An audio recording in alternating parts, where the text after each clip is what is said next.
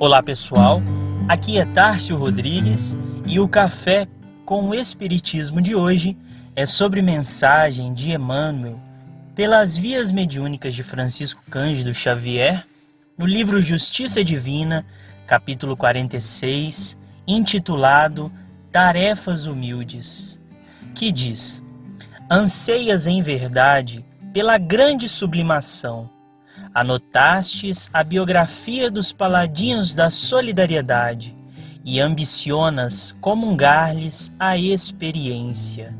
Choraste sob forte emoção ao conhecer-lhes a vida nos lances mais duros e quiseras igualmente desprender o coração de todos os laços inferiores.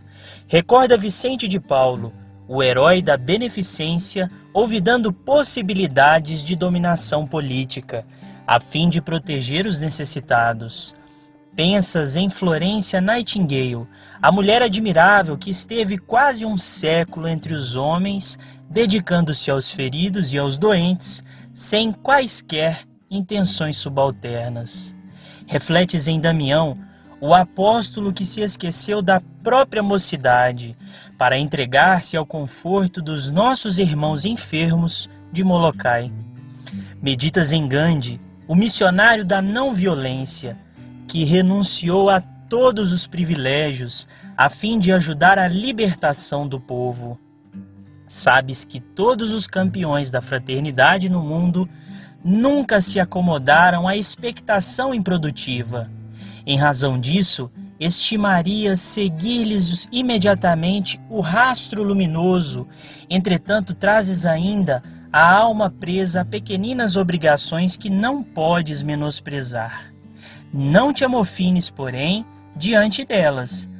Todas as dificuldades e todos os dissabores do caminho terrestre são provas e medidas da tua capacidade moral para a estrada gloriosa.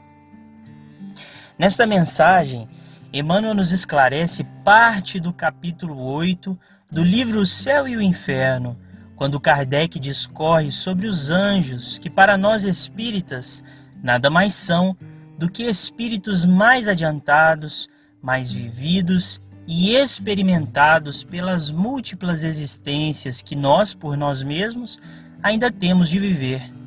Esses vultos que nos precederam fizeram grandes realizações e nós, ainda em tarefas humildes, buscamos nos espelhar nos seus exemplos, nas suas ideias, mas muitas vezes obstáculos banais nos atrapalham a caminhada. Nós queremos sair mundo afora, engajados em grandes causas sociais e humanitárias, mas somos vacilantes no cuidado com aqueles que nos cercam no próprio lar, na casa espírita em que frequentamos. E isso não é motivo para desistirmos da caminhada ou parar de tentar replicar as ações mais nobres desses vultos que nos precederam. Podemos ainda não ser espíritos extremamente adiantados, capazes de guardar a paciência ou a resignação inalteráveis dos grandes, mas já temos nossas próprias conquistas para servir de exemplo com quantos nos cruzem o caminho. O Espiritismo bem nos esclarece que a encarnação e o esquecimento do passado faz com que todos pareçamos ter a mesma evolução, a mesma força moral e nos confunde sobre as nossas limitações. Mas como de tudo podemos extrair algo de bom, se não soubermos os nossos limites, as limitações de nossas próprias potencialidades, de nossos próprios talentos, o melhor a fazer é aplicá-los para que a experiência nos diga do que somos capazes de realizar. Como nos lembra Emmanuel, chão relvoso é começo de floresta. Humanidade é sementeira de angelitude. Penetremos o bem verdadeiro para que o bem verdadeiro penetre em nós. É indispensável que o espírito aprenda a ser grande nas tarefas humildes, para que saiba ser humilde nas grandes tarefas. Na relatividade dos conceitos humanos, ninguém na Terra pode ser bom para todos, contudo, ninguém existe que não possa iniciar-se desde já na virtude, sendo bom para alguém.